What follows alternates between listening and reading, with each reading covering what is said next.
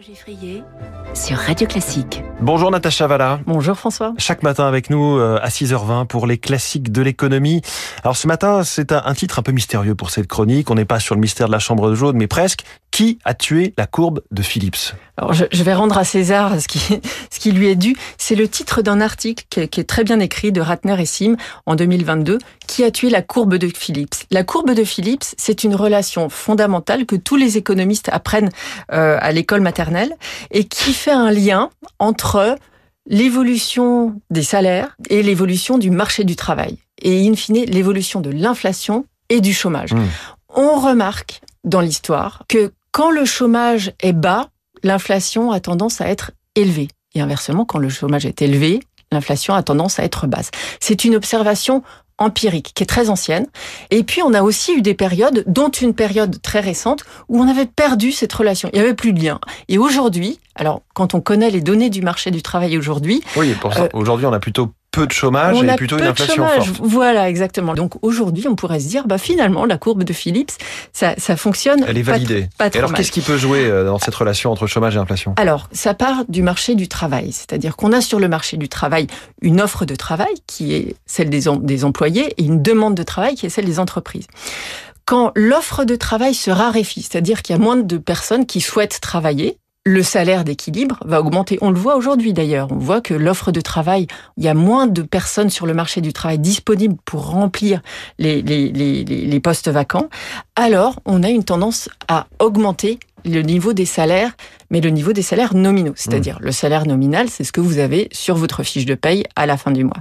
Donc, ces salaires augmentent, euh, ce qui a un impact sur les structures de, de, de, de, de, de coûts de, de l'entreprise.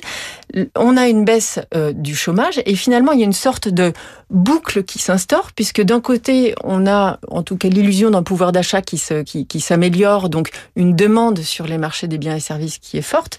Du côté de l'entreprise, pareil, des coûts qui augmentent donc finalement, un besoin, une nécessité de fixer les coûts, les, les prix euh, des, des, produits finaux euh, à un niveau plus élevé. Donc on a une sorte de boucle comme ça qui s'instaure. Et cette boucle-là définit finalement, on, dans les faits, une relation négative entre le, le taux de chômage et l'inflation. Je suis sûr qu'il y a des contre-exemples. On sort d'un contre-exemple massif, c'est-à-dire que jusqu'à jusqu'au COVID, COVID, grosso modo, euh, on avait perdu cette relation-là. On voyait des taux d'inflation qui étaient très bas, et les taux de chômage, euh, bon, n'étaient pas forcément en ligne avec ce que la courbe de Phillips nous aurait euh, permis d'induire.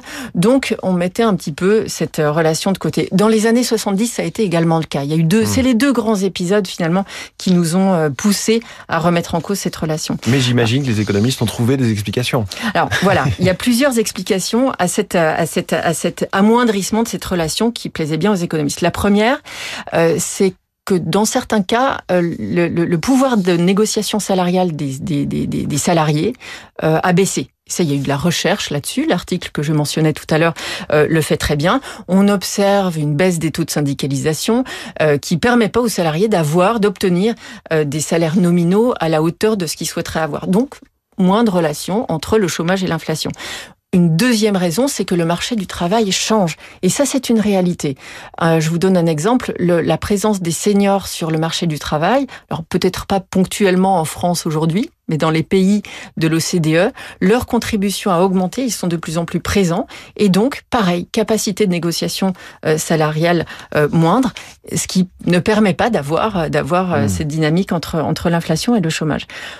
Une troisième raison, ce serait que structurellement, le taux de chômage naturel, c'est-à-dire le taux de chômage d'équilibre aurait baissé. Avant-dernière raison, l'inflation serait liée plus à d'autres facteurs, des facteurs globaux, au coût des matières premières, euh, voilà. Euh, pas en lien avec le marché du travail. Pas en lien avec le marché du travail, ce qui est en fait très vrai aussi aujourd'hui. Aujourd'hui, on a plein de choses dans l'inflation qui nous permettent de revenir sur ces théories et d'en aborder d'autres. Et puis finalement, la dernière raison que j'aime bien moi en tant qu'ancienne banquière centrale, c'est que les banques centrales seraient devenus capables de maîtriser l'inflation, de remplir leur mandat. Et donc, comme l'inflation est maîtrisée, les anticipations d'inflation sont maîtrisées aussi. Et donc, il n'y a pas de négociation salariale et pas d'évolution de lien direct entre euh, l'état du marché du travail et l'inflation. Donc, on a la réponse à la question. C'est les banquiers centraux. Euh, on aimerait bien. de Philippe. Merci beaucoup, Natacha Valla. Les classiques de l'économie, chaque matin. À demain.